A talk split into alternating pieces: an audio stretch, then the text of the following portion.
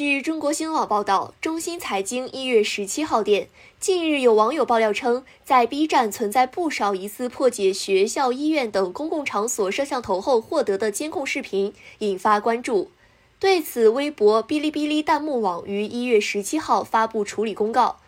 今日接到用户举报，称疑似有人使用非法手段破解摄像头，上传监控视频至 B 站，我们第一时间组织排查，下架了相关内容。B 站同时对上传相关视频内容的账号进行了封闭，并将账号信息报备给了主管部门，后续调查正在进行中。同时，B 站警告称，此类行为涉嫌严重侵犯个人隐私，属于违法行为，一经发现将会依法严肃处理。如果用户发现类似内容，还请立即联系在线客服。感谢收听羊城晚报广东头条，我是主播佳田。